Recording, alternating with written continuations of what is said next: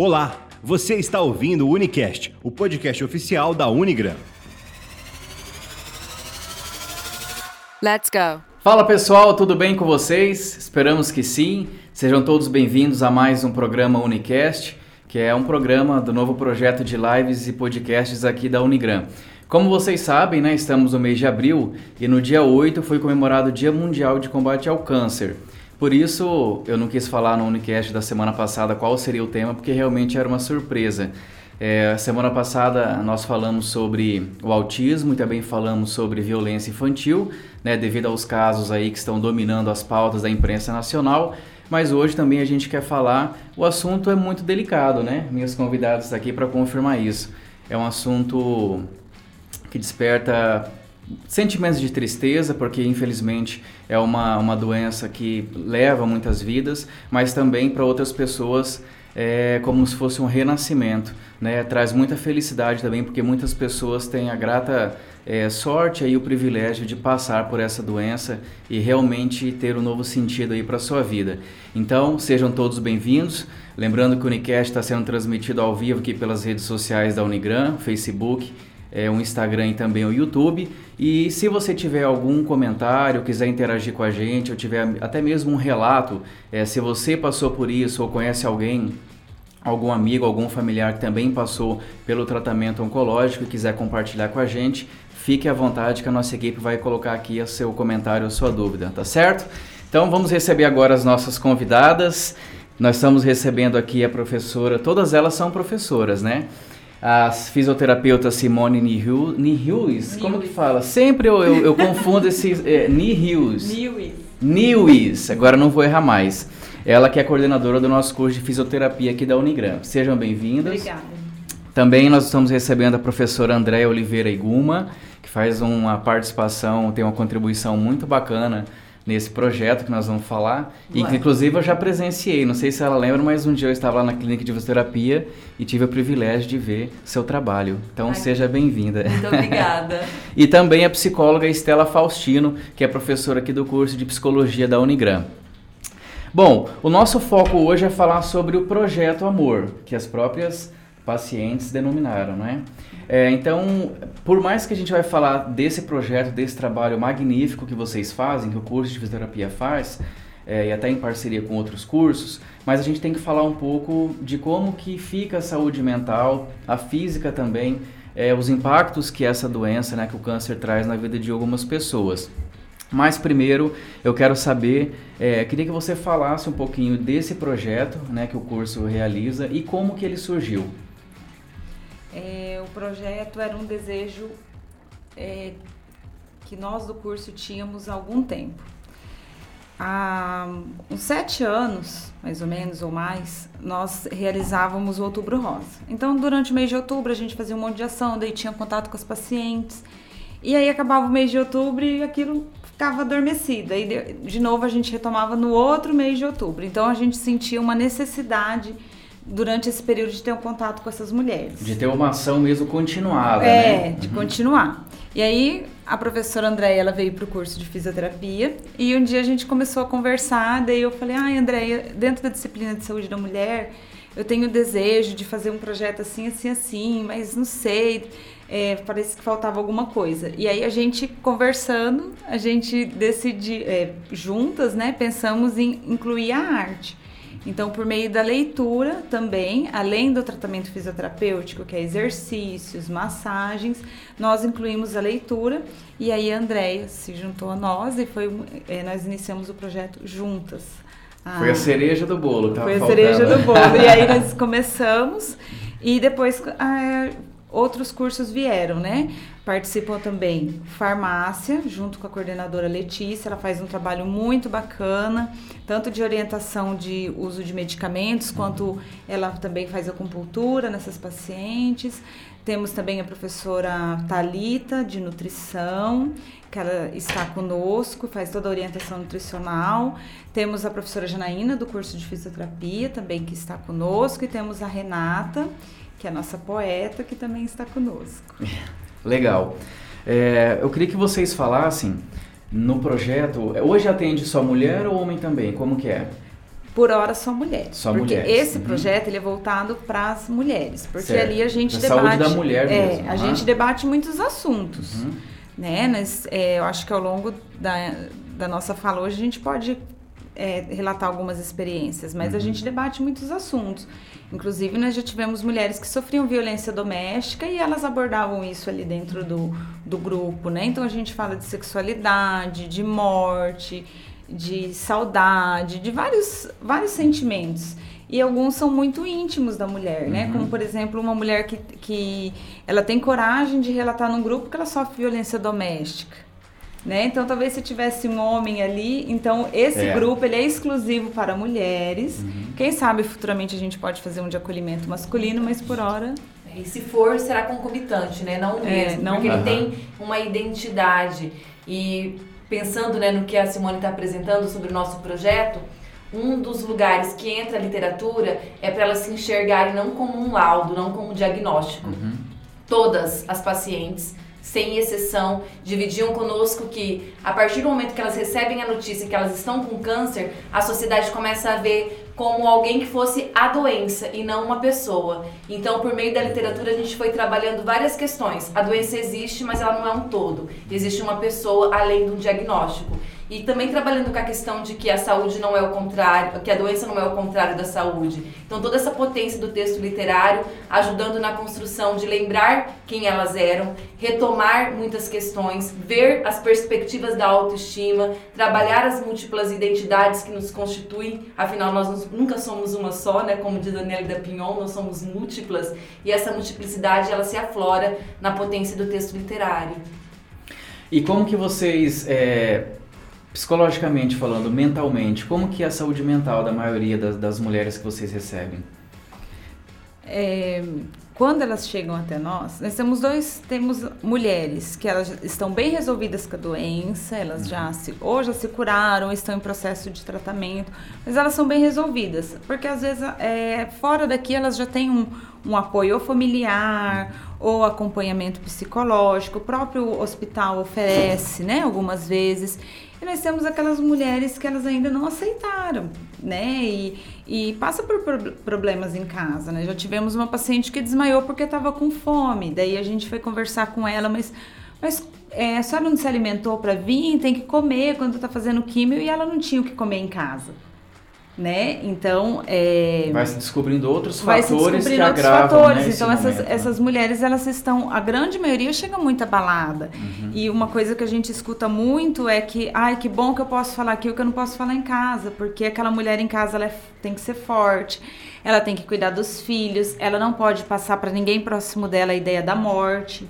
Então ali elas se abrem, né? Elas podem falar que tem medo de morrer, que tem medo é, de ficar perder o cabelo, que perdeu uma parte do seio. Então ali a maioria chega muito abalada, né? As que não chegam é porque eles estão tendo algum tipo de suporte fora. É realmente o, o, o grupo ele, ele eu, eu presumo, né, que para poder ela chegar ao ponto de falar isso tem que ter despertar muita confiança, tem que confiar muito nisso, né?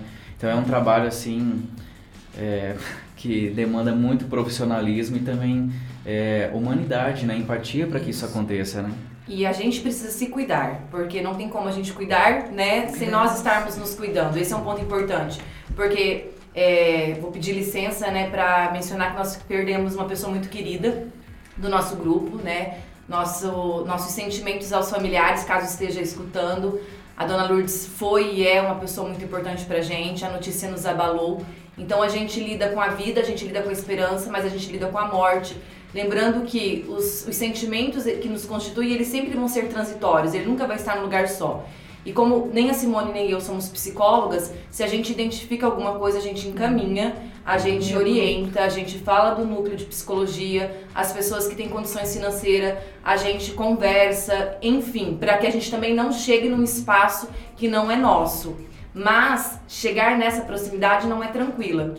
A paciente que a Simone mencionou, que passava é, dificuldades, é, essa paciente nós também a perdemos. E uma das cenas que foi mais marcante é que eu lembro de uns quatro encontros que ela nem sorria, né, Simone? E assim, eu, pra mim, o último encontro que ela sorriu, depois a gente já não a viu mais. Então é um processo, é construção, é pedir licença. Teve uma paciente, é, claro que eu não vou mencionar o nome, mas ela não queria participar da parte da literatura porque ela não estava pronta, porque aquilo geraria um atravessamento. Então existe todo esse cuidado para que as pessoas sejam respeitadas enquanto indivíduos. Porque uma das questões que acontece também quando uma pessoa é acometida por alguma patologia séria como câncer é que ela deixa de ser respeitada. Parece que o seu corpo ele é um experimento. Todas as pessoas podem tocar, todas as pessoas podem palpitar, todas as pessoas podem atravessar. E o nosso projeto não é à toa que ele chama amor, é porque a gente anda padecendo né, de afeto, padecendo de amor. E para que esse amor de fato aconteça e não seja só um nome, precisa se experimentar esse respeito. Então, a, elas chegam fragilizadas, é, nunca os encontros são iguais. Alguns encontros elas querem falar muito, alguns encontros elas não querem falar. Alguns encontros a gente ri, outros a gente chora. E a gente sempre diz para elas que o silêncio é importante que a gente tem que respeitar o silêncio, que nem sempre tudo é falado, porque vai levar tempo para elaborar e para poder entender tudo isso. Eu e a Simone a gente sempre conversa do tanto que o projeto nos afeta, né? O porquê que a gente insiste tanto nesse projeto.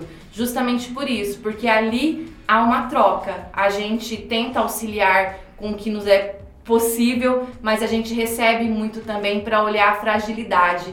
E nesse mundo automático que a gente anda com ausência de toque, né, que está tudo tão substituído pelo touch, conseguir enxergar as fragilidades, né, que é o olhar para o que dignifica a gente como gente.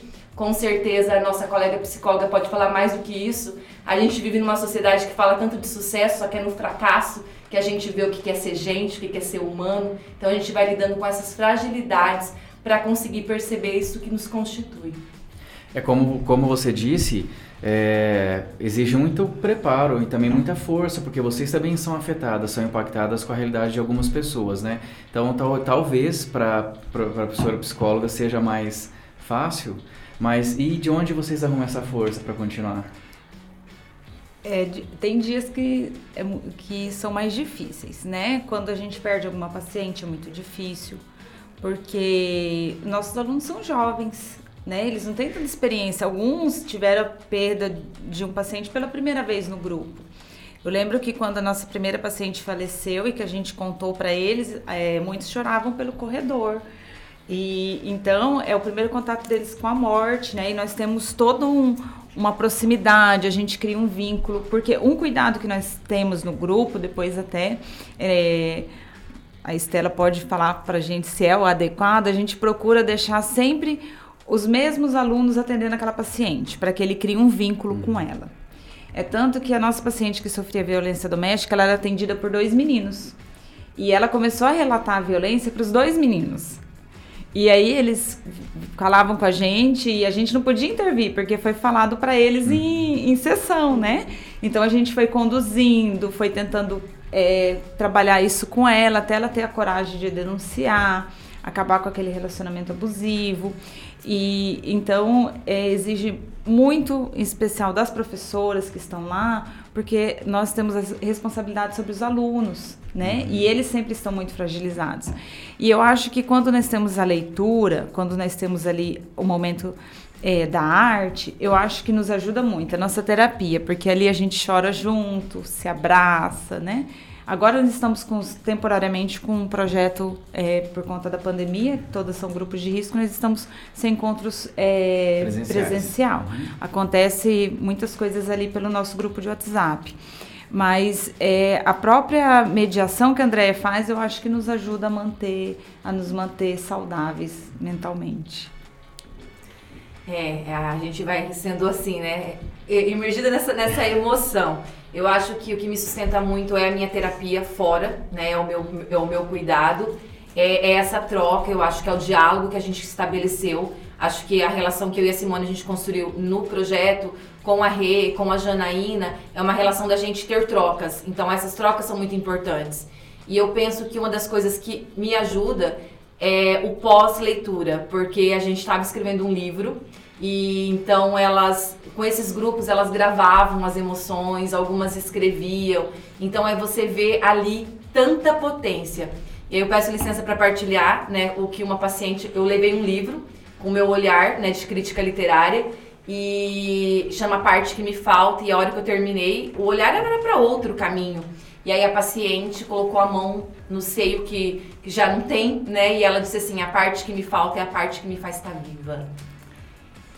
E aí Que a gente olhar, é hein? deslocada, porque sai do automático, sai do pragmático, sai daquele lugar até de leitura autorizada, como se o outro tivesse que receber aquilo e pronto. E aí uma das leituras que a gente fez falava da primeira infância. E foi uma leitura muito bonita, porque as pacientes começaram a relatar como elas eram quando crianças. E aí a gente entra para um outro caminho, mas que dá as mãos. Muitas das nossas pacientes são idosas e ali elas são marginalizadas duas vezes, porque ela está no devir. Ela está no devir velho, três. Está no devir mulher e está no devir doença. Então, é- é- são tantos estigmas que de repente elas lembram como era eu quando livre, quando criança, quando corria, quando brincava. E o que, que tem dentro disso que pode me atravessar? E aí a gente volta, né, para essa potência, para essa potência do texto literário, que é o que a gente oferece, mas é o que a gente recebe, é o que está no espaço, é o que não está posto, é o que gera deslocamento. E eu acho que o que mantém a gente tão vivas e tão cuidadas é, são esses olhares que nos deslocam, porque aí também tira a Simone, tira a mim, tira a Rê, tira a Janaína do lugar automático.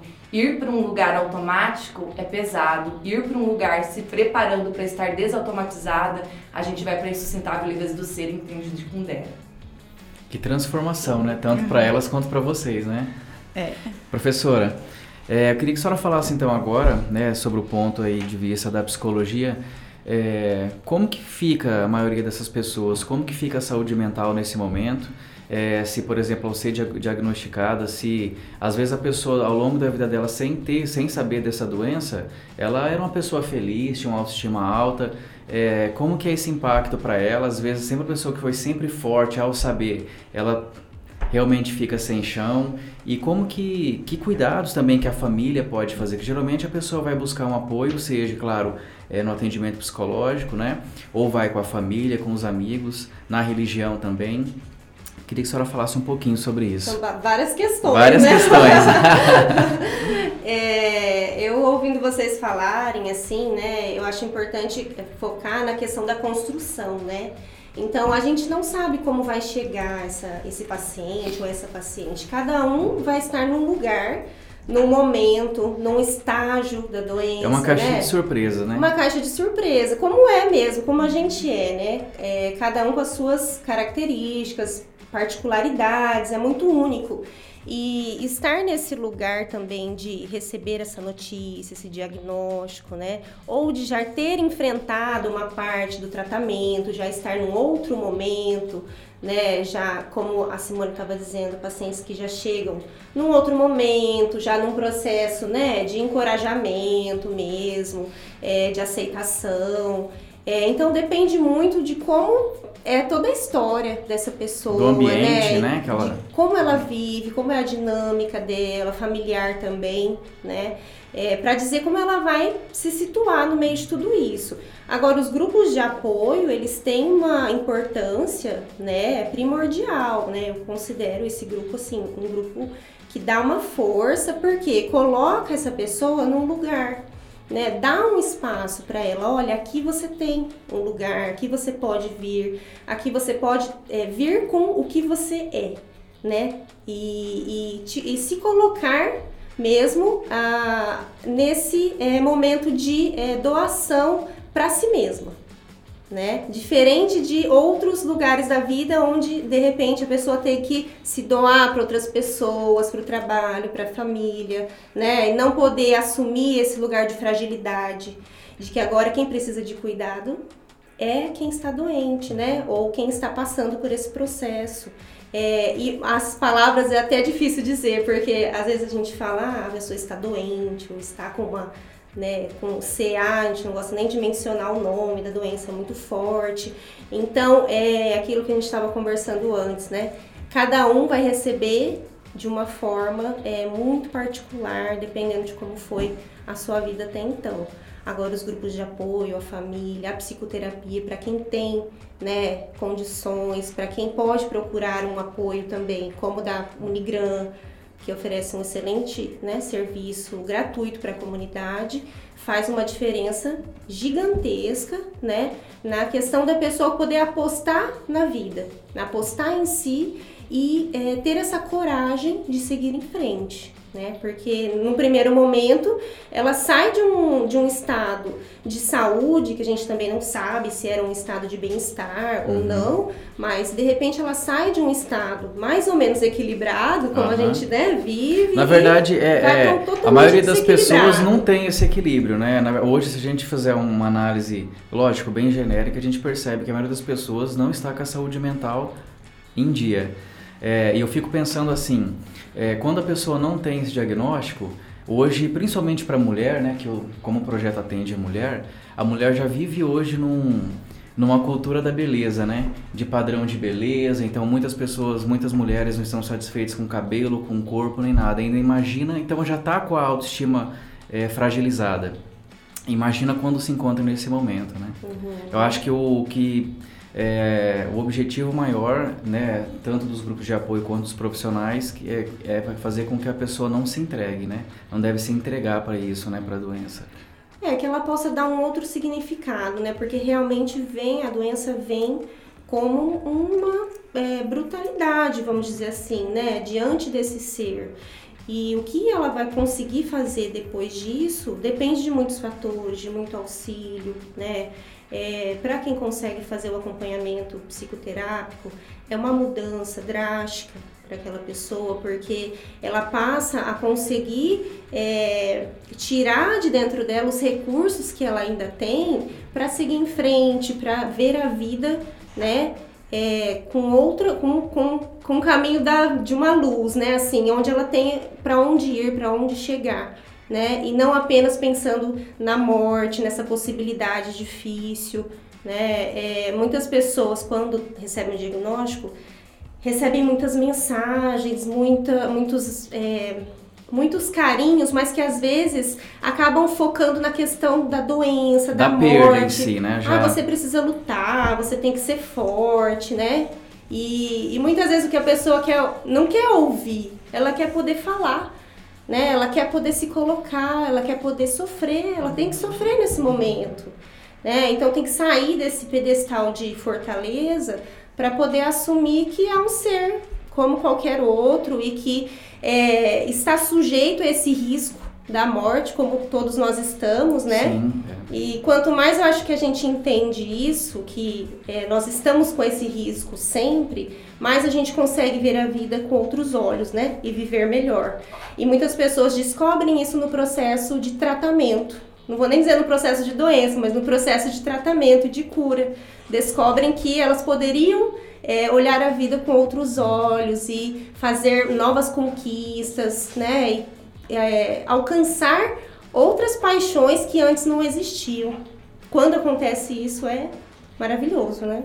É, a, você mencionou uma questão interessante que é a, muitas pessoas não sabem como fazer uma abordagem, como lidar né, com algum ente querido, ou seja, familiar ou amigo que descobriu que está com, com a doença. É, pode dar alguma dica, alguma orientação de como fazer isso? Porque eu acho que, eu, por exemplo, eu acho que eu ficaria com receio, sabe, se eu soubesse algum familiar é, estar com a doença, porque é, você já pensa no, no, ruim, né? Geralmente na olha só para o lado negativo. Como que a gente começa essa, essa aproximar, essa abordagem? Eu acredito que é uma aprendizagem para todo mundo, né? E ninguém tem essa receita, mas assim, é você poder estar ali sem invadir, né? E oferecer uma ajuda, é, oferecer um apoio, que muitas vezes pode ser até um apoio físico durante os tratamentos, né? Durante Às vezes não precisa os... falar nada também, né? Sim. Um afeto, um, né? Estar uma demonstração. Junto, né? Estar junto no momento das quimioterapias, por exemplo, né? Oferecer um lanche, cuidar das coisas que estão por trás disso, né? Já é um auxílio, já é um apoio e não invadir esse espaço, porque como a Andrea comentou, a, esse corpo ele se torna às vezes uma propriedade, né, assim das pessoas. Ah, você está sofrendo e toca, né, e diz você tem que tomar isso, tomar aquilo. Tem é, tem isso também na abordagem, né, receitas diversas, né, de todos os, os níveis de ervas e tudo mais. E, Então é, é, é uma enxurrada de informação. Né? Então acho que é uma sutileza de você poder estar ali para o outro sem invadir esse espaço, percebendo até onde você pode ir e até onde você está ajudando e não atrapalhando e fazendo com que o processo fique mais difícil. Mas é, eu acredito que é uma aprendizagem, né? não dá para pensar que vai ser um processo ideal, mas esses grupos de apoio e a psicoterapia, né, eles podem dar um caminho mais confortável para que tudo isso vá se ajustando, porque vai existir um desajuste no início, um desequilíbrio que vai precisar entrar novamente, né, num processo de construção. Isso pode levar algum tempo. Agora, o câncer é uma patologia silenciosa, né? Ninguém espera que, que, que passe por isso e também não tem cara, né? Às vezes é, a pessoa, principalmente se ela não faz um, um, um, uma, um atendimento preventivo, é, a chance de, de, de ter um, uma patologia mais grave é bem maior. E eu estava vendo também que o, há muitos fatores de riscos que contribuem para a morte né, dessa, do, do câncer. E principalmente alcoolismo, né, você beber em excesso, o próprio tabagismo, é, o excesso de peso, alimentação inadequada.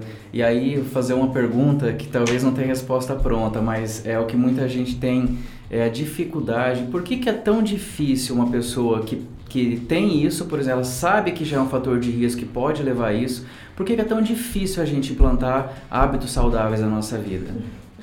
É, como eu estava dizendo, acho que depende muito da história de cada um, né? Do que a gente aprendeu, de como são as nossas referências e como são as nossas escolhas, né? E o quanto a gente está consciente dentro da nossa vida, né? É, então, muitas pessoas passam por esse processo de tratamento de câncer, por exemplo, e ressignificam isso também. Os hábitos alimentares, é, de exercícios físicos, que são o que mantém o corpo bem, né? E mais propenso a ter um resultado é, de saúde, né? Mas é, as outras pessoas de repente ainda estão naquele estágio de adormecimento com relação à sua vida, né? E vivem de uma forma como se não soubessem mesmo que aquilo fosse gerar uma consequência grave, né? Você disse que a doença é silenciosa, mas eu acredito assim, que ela não é tão silenciosa assim, porque nós temos muita informação, né? Nós sabemos que precisamos fazer esses os exames preventivos, mulheres, homens. É uma coisa que tá tão assim é, marcada, né? Na, a gente escuta falar disso em vários lugares, né? É, é algo público assim. Então é silenciosa, mas também existe um alerta. E é, a gente estava até, é, a gente até né? comentando sobre isso antes, né? É, por exemplo, nós tivemos aqui há pouco tempo a carreta do Hospital de Amor, né? Que é, o ano passado tiveram mais de 450 atendimentos, esse ano não tive acesso ao, aos números ainda. É, mas a cada vez, é, cada, cada vez que o tempo passa, a gente percebe que isso está chegando. Mas a gente vê muito, culturalmente, muitas pessoas, né, principalmente homens, por exemplo, né, de fazer o, o teste do exame de, de, próstata lá, não vão fazer por uma questão cultural. Então, é, e como que a senhora percebe a, em relação à saúde pública quando isso acontece? A gente sabe que fatores financeiros, infelizmente, né, é, limitam o acesso à saúde. Você tem percebido que isso tem mudado, principalmente na sua área de psicologia? Olha, infelizmente eu vou eu vou te dar uma resposta ruim, né? Porque assim, é, uma pessoa para conseguir fazer um exame, por exemplo, de é, ultrassom mamária, para ela pedir isso na rede pública, de repente ela vai aguardar mais de 3, 4 meses, 5 meses, 6 e por aí vai, né? Quem dirá o tratamento quimioterápico, então oferecido gratuitamente, né, o tratamento público. Então a questão econômica ela é, é, marcante nesse processo e ela vai fazer uma diferença. Não só nesse, né, como vários outros, né? É, tratamento, atendimento. Né? Sim, e vai, e vai mudar também como é que vai ficar a qualidade de vida dessa pessoa, né? Porque ela tendo um apoio financeiro, ela vai poder utilizar de mais equipes multidisciplinares, ela vai poder se movimentar mais a família, né, auxiliar, é, do que uma pessoa que tem menos recursos e não vai ter tanto acesso a todos os tratamentos que são necessários, porque daí são várias, várias faces, né, que precisam ser olhadas e não só a da saúde física, né? Agora eu vou deixar ela respirar um pouquinho. Professora Andréia, antes de dar uma, uma, uma, uma prévia aí pra gente, eu queria. Como que você vê a importância, a contribuição da literatura na transformação de vida dessas pessoas? Antônio Cândido, que é um dos grandes mestres que inspiram o meu trabalho, ele diz que a literatura ela tem a função de humanizar e que ela desenvolve em nós a cota da humanidade e que não somos nós que vamos delimitar quem vai ter acesso a Beethoven, quem vai ter acesso aos grandes clássicos e enfim. A gente vive em um país que a leitura não é valorizada. A gente vive em um país que livro custa caro, que a maioria das pessoas não tem acesso. Na minha profissão, né, eu sou formada desde 2007, já trabalhei em rede pública, privada, com criança, com adolescente, com adulto, com idoso, enfim. Nessa variedade de pessoas que me atravessaram, tantas nunca entraram numa livraria porque ali não é o meu lugar. Muitas nunca foram à biblioteca porque ali não é o meu lugar. Se essa literatura que dá conta de mostrar que o mundo é maior do que o meu bairro, como ela vai ficar guardada? Eu acredito na potência da palavra, na palavra que desloca. Eu acredito no que a Ilda Rich diz que poesia não se explica, é um soco que por si só vai gerar incômodo. Eu acredito na palavra que dói. Eu acredito que a gente vive numa sociedade tão do senso comum que fica com outdoors, com slogan de um prazer absurdo. E não existe prazer absurdo.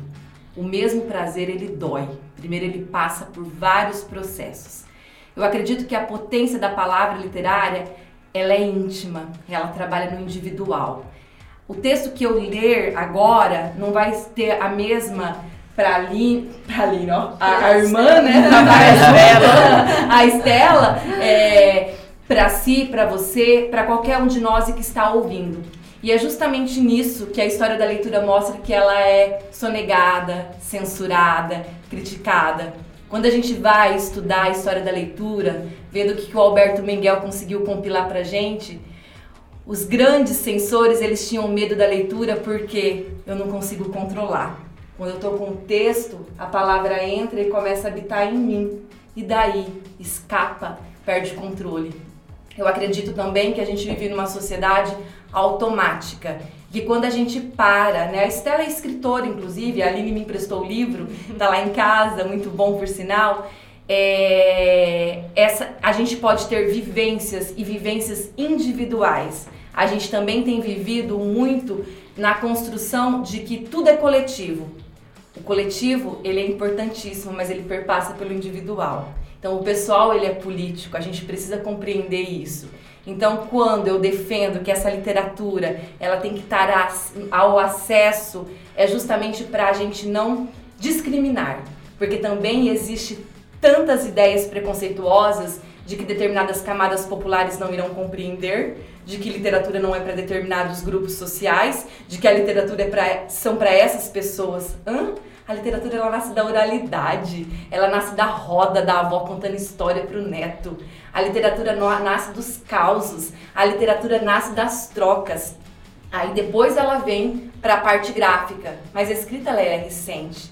Então eu acredito que essa potência é uma potência que pode humanizar, que pode transformar, que tem que estar ao alcance. Qualquer paciente pode dizer, André, eu não quero, mas primeiro ela tem que ter te dito direito ao acesso. Aí eu posso dizer não. Uau! é, quando a pessoa realmente ama o que faz, né? Sim. E tem o domínio, é, é comove mesmo ouvir falar. Mas quer dar uma, uma palhinha pra gente? Nos, pre, nos presentei, nos presentei com, com esse trabalho. Peço licença poética e vamos a uma mulher que viveu a guerra. Para o meu coração um domingo. Te agradeço, coração meu, por não se queixar, por se afanar sem elogios sem recompensa, num desvelo inato.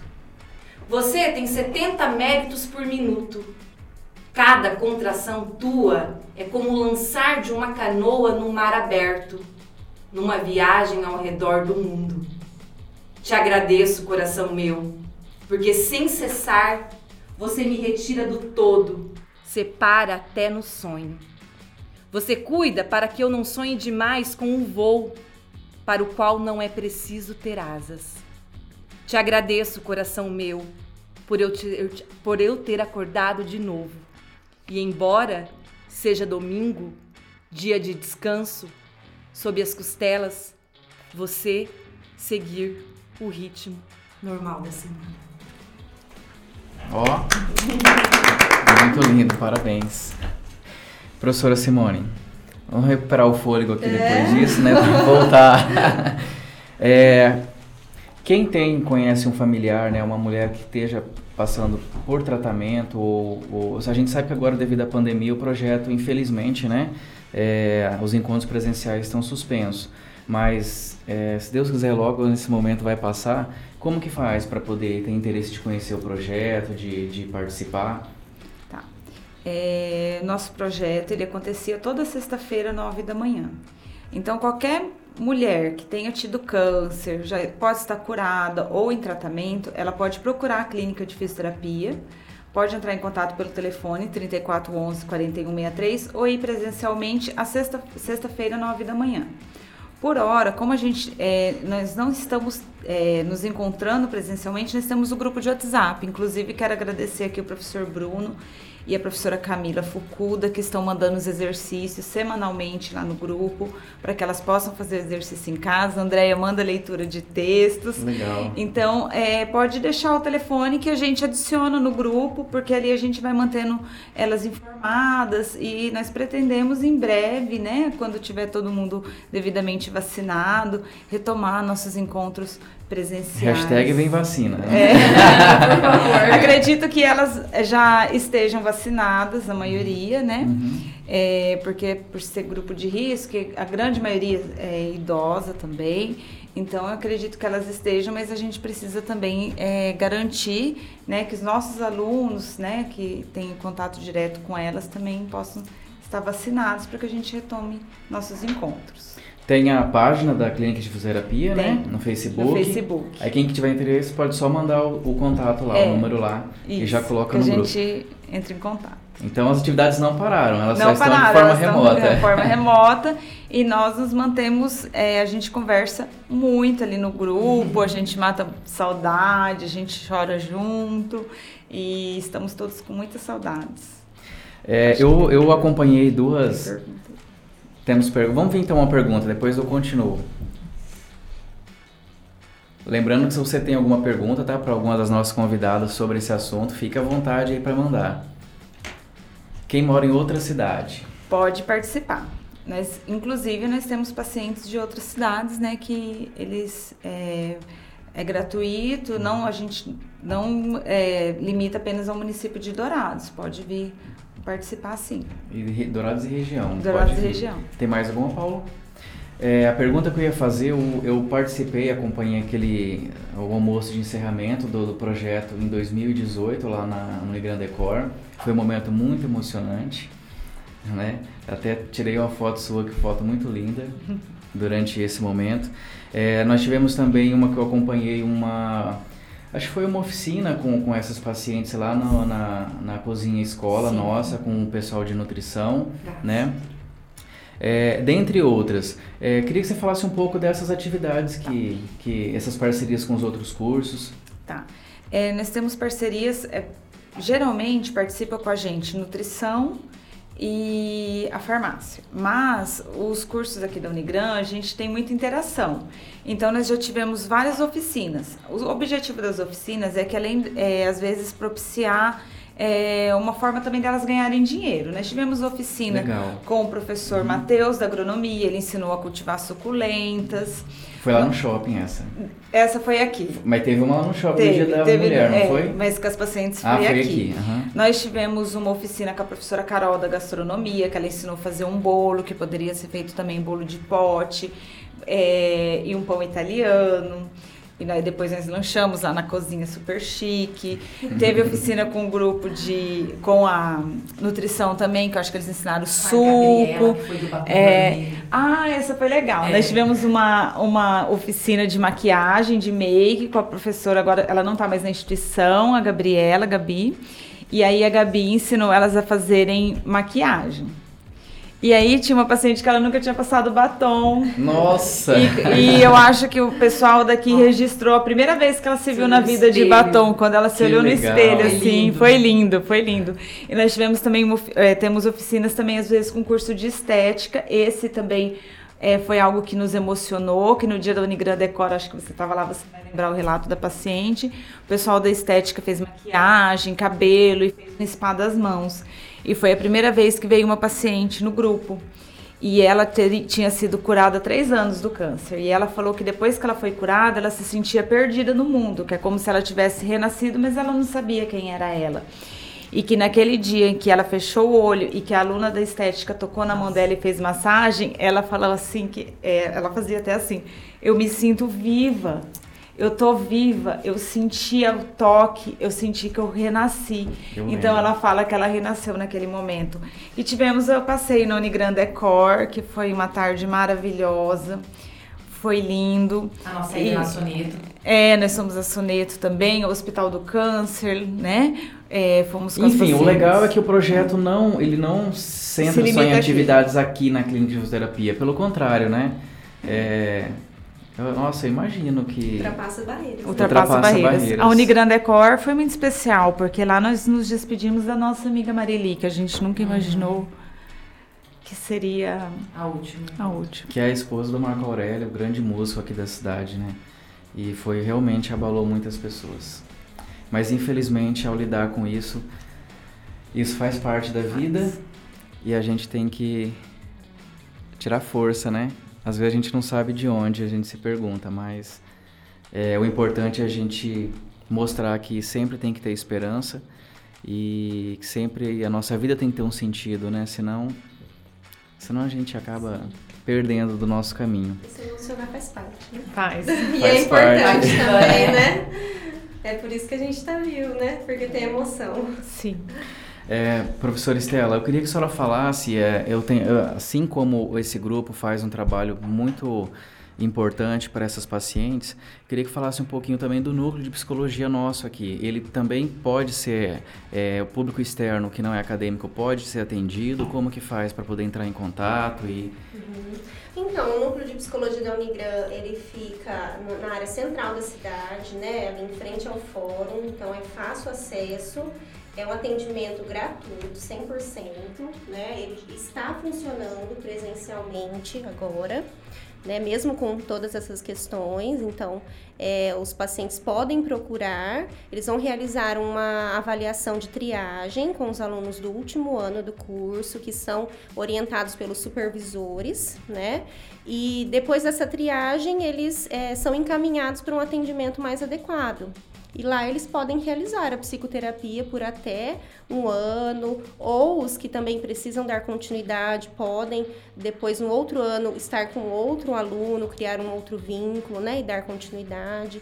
Então existe um atendimento, inclusive, é, que pode ser prolongado lá dentro da, do núcleo de psicologia da Unigran. Para a gente já ir pro, pro encerramento, que o nosso tempo já está. Se deixar, a gente fica aqui muito mais tempo, mas infelizmente não é possível. É, queria que falasse um pouquinho do curso, então, de psicologia nosso aqui, a duração, o período. Se tem, quem tem alguma dúvida, quer conhecer o curso, onde que entra em contato com vocês?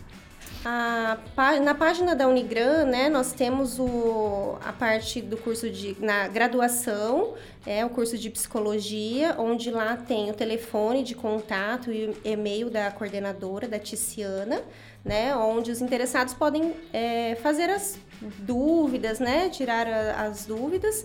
É, é um curso que tem a duração de 10 semestres, né, e ele é um curso também licenciatura e bacharel tá? Então, é, inclusive uma das matérias da licenciatura, por isso eu lembrei de falar, é, sou eu que ministro, que é a prática de ensino.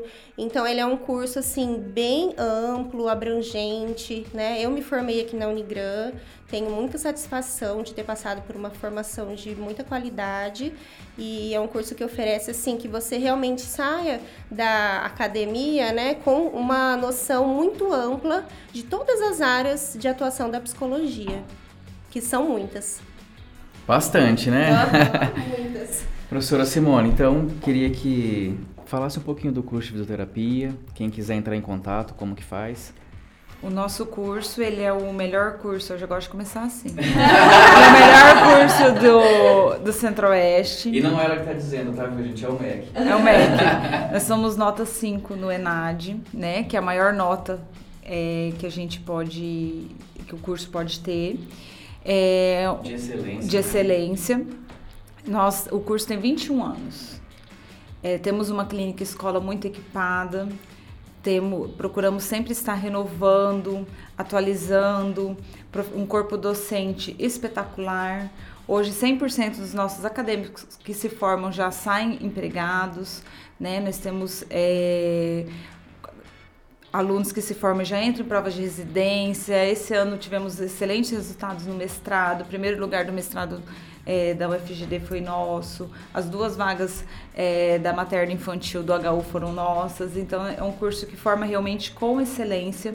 A fisioterapia eh, pós-Covid, pós agora o Covid, teve um crescimento absurdo tanto com vagas para hospital, precisa hoje de fisioterapeutas, às vezes falta fisioterapeuta para atender essa demanda hospitalar e também para pacientes pós-Covid, né? Então foi uma área que cresceu muito e não, não necessariamente só respiratória, porque o pós-Covid deixa, deixa várias síndromes, né? Vários problemas, às vezes neurológico, é, e aí o, o mercado hoje para fisioterapia nunca esteve tão em alta né? É uma das, das profissões atuais que mais cresceram. Mais destacaram, É. né? E para entrar em contato com vocês? É, nós temos o e-mail fisioterapia.unigran.br, a página no Facebook, Clínica Fisioterapia, e também pelo telefone 3411 4111 ou 4163. E se você pudesse é, caracterizar esse projeto com uma única palavra, qual seria? Amor. Professor André, pode também se despedir da sua mensagem final aí para quem está ouvindo a gente. Bom, primeiro, obrigada né, por esse bate-papo, por estreitar laços. Obrigada pelas pessoas que nos ouviram, por pensar um pouco com a gente sobre esse projeto. E eu acredito que nós precisamos, eu acho que olhar para a finitude e entender o que é a vida. Às vezes nós temos sido tão engolidas e engolidos que nós deixamos de pensar e de sentir. Que a gente possa ser reverberados por meio das palavras, dos afetos, porque é tudo isso que geram, de fato, as grandes revoluções. Muito bem. Mas pode falar. Eu queria agradecer aos alunos, aos acadêmicos que se dedicam Muito. muito. é, eu acho que a jovialidade, a alegria do projeto vem deles. E queria muito agradecer por eles caminharem ao nosso lado, as nossas pacientes que são maravilhosas. É, faz, é, nós formamos uma grande família e por elas confiarem a nós, a saúde, seus segredos, né, seus medos e é muito bom estar com elas. Então acho que o agradecimento especial vai para os alunos e para as nossas pacientes. Dizer que a gente tá com saudade. Principalmente os alunos que já, durante a graduação, ter essa oportunidade, né? Que é um grande desafio, inclusive, né? e como eles são responsáveis, porque eles não atrasam, eles chegam e é, é incrível, assim. O grupo bom, gente. Não é por nada, Tanto os que já se formaram quanto os que estão agora. Tá certo. Mais uma vez, muito obrigado pela presença de vocês. O nosso Unicast está à disposição, viu? Tendo sugestão de pauta, de assunto, queira falar sobre outro projeto, outra atividade do curso, dos cursos, nós estamos aqui à disposição, tá certo? Para vocês que acompanharam a gente, muito obrigado também. É, ainda mais nesse friozinho, nós estamos terminando o Unicast com o coração um pouco mais aquecido, né? De tantas emoções que a gente viu aqui. E dizer para, ó, temos um depoimento. Pode voltar, Paulo, por favor? Isso que, que é gratificante pra gente. O Aloide Gonçalves Massuda acabou de mandar.